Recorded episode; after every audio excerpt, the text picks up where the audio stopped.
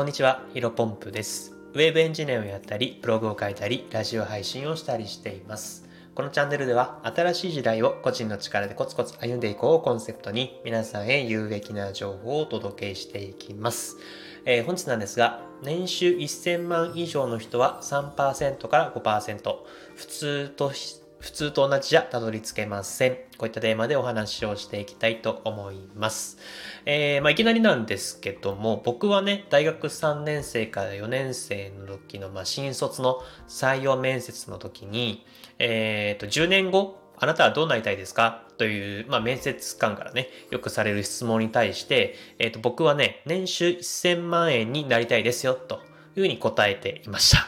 まあ、その当時はね、20歳、21歳とかかな。うん、それから10年先のことって、まあ、その当時だと、まあ、今もね、結局20、今7歳になりましたけども、31、2歳、30歳、31歳のことって、やっぱりまだまだイメージつかないので、えっ、と、今から6年前、7, 万7年前のね、僕からしたらね、絶対にわからない、えっ、と、想像もつかないかなというふうに思っています。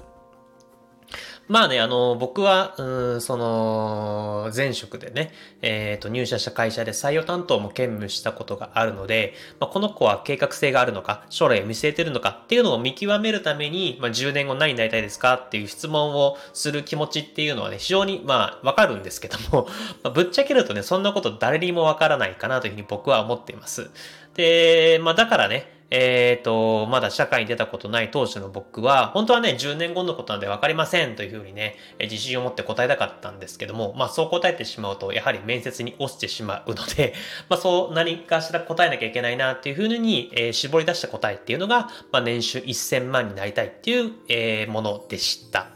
まあ、限界雇用低減の法則で、まあ、年収800万以上はね、幸せの度合いが上がりにくい。えっ、と、まあ、限界雇用低減っていう法則っていうのはですね、まあ、1杯目のベール、1杯目のビールはめちゃめちゃ美味しいけども、まあ、3杯、4杯とビールを飲んでいくと、まあ、その1杯目の感動が薄れていくみたいな感じ。えっ、と、物が溢れてしまうと、人間は、えー幸せを感じにくいですよっていうのが、えー限界雇用低減の法則なんですけども、えっ、と、これね、年収でも同じようなことが言えて、年収800万を超えたあたりから、例えば年収1000万、年収2000万、年収1億と、えーなろうが、まあ、幸感じる幸せの度合いっていうのが、あの、変わらなくなるらしいですね。まあ、なので僕はま800万円ぐらいでね、まあ十分かなというふうに昔も今もね、えー心の底では思っているんですが、あの年収1000万っていうね、質問というか答えにした理由はね、結構明確にあって、えーこれ単純にね、かっこいいなと思ったからですね。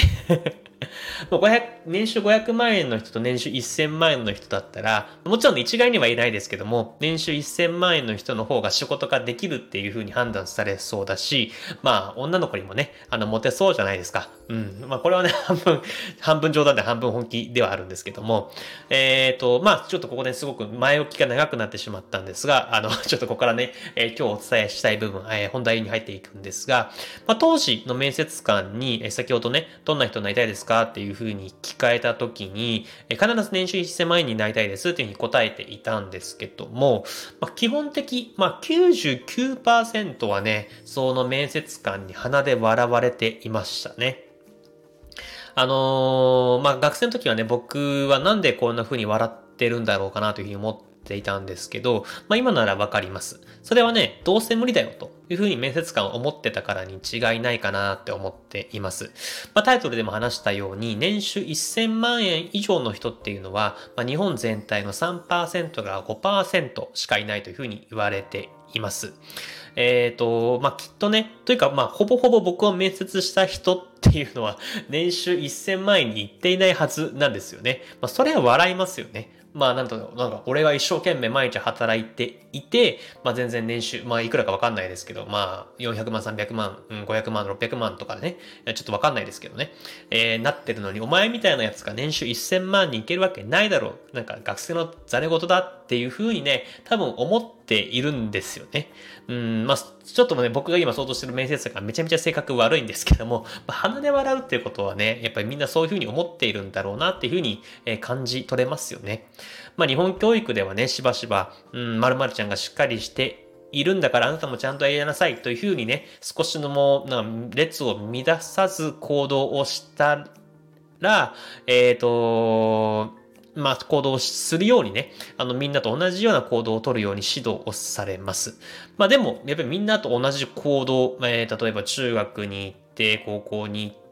まあ普通に4代に入って、えー、まあそこそこの会社に入って、みたいな感じでね、まあ誰とも同じような行動をしてたら絶対に年収1000万にはなれないですよね。あの繰り返しになりますけども、10人に1人もいないわけですから。まあもちろんね、そういった生活、まあ普通の生活に幸せを感じる人もいるとは思います。まあそれはね、本当にそれはそれで素晴らしいことなので、えー、そのまま継続してもらいたいんですけども、えー、僕はね、やっぱり違うなっていうふうに感じています。まあ昨日もね、ちょっと放送で話しましたけども、えっ、ー、と、まあ、現代はね、だらだら平凡に生きていたら急に勤め先がなくなって、えー、自分の仕事が奪われて満足した生活ができない事態に誰でもが起こり得るっていう、こういったね、なんだろうな、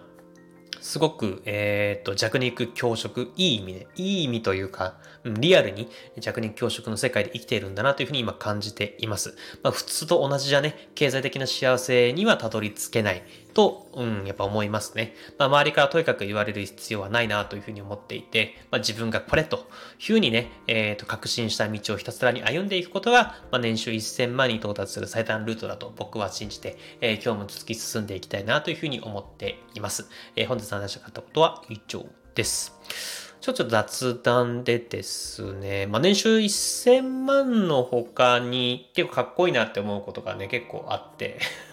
まあめちゃめちゃくだらないんですけども、まあたまに住むことがね、やっぱかっこいいなっていうふうに思っています。これは結構まあ前から言い続けているんで、うん、ぜひぜひね、夢を実現させたいなというふうに思っています。まあもちろん一生住むつもりはたまにはなくてね、まあ本当に年、賃貸だと2年契約だと思いますので、まあ2年間だけ住んで、まあ思い出として一瞬住めればいいかなというふうに思っています。